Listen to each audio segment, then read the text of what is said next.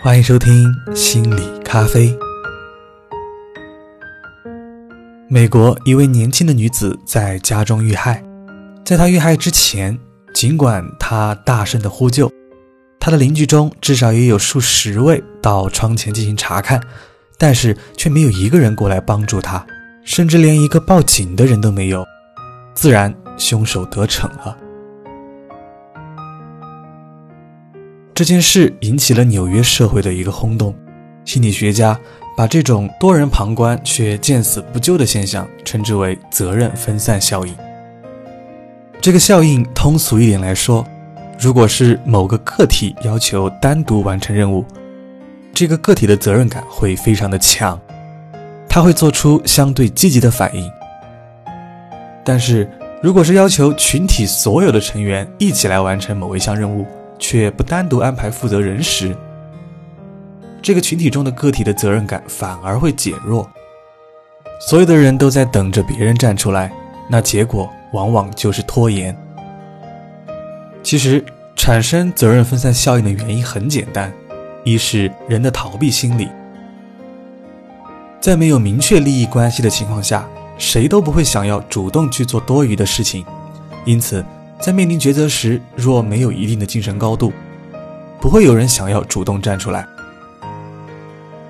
二是人的从众心理，个体即使意识到有责任上前，但若是别人没有行动，我们往往也会遵从大家一致的表现。三是责任扩散，多数人都在场的情况下，强烈的责任感会分散到每一个人的身上。大家心里都在默许，都在等待着其中某一个人站出来，去承担这一份责任。那应该如何尽量的避免责任分散效应所带来的影响呢？首先，一定要知道明确才能产生力量，不要给人以含糊不清、捉摸不定的感觉。当我们在遭遇危险的情况时，你可以要求旁边的某一个人上前帮忙，这样加强他的责任感。面对多人指派任务时，一定要找到一个主要的负责人，由他来全权负责。到时也可以只和他一个人进行对接。事情越明确，越能够让人感到责任感重大，让对方不能够随便推脱或者敷衍了事。那接着就是要建立有效的奖惩机制。建立合理的奖惩机制，可以有效地激励起我们做某件事的动力。比如说，对于积极出色完成任务的员工，给予适度的奖励，形成一个积极向上的氛围。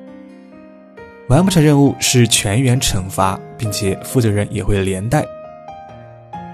当我们有了一定的认知之后，在之后的工作当中面临了这样的抉择，你就会有意识。而这时候，你可以量力而行，尝试去承担起责任。做任何事情都会有风险，但是对于什么都不做的人，沉默的成本将会更大。不要去惧怕困难与挑战，抓住这样的一次机会，或许就能够建立起你的形象地位，让你能够在以后的生活工作当中逐渐的脱颖而出。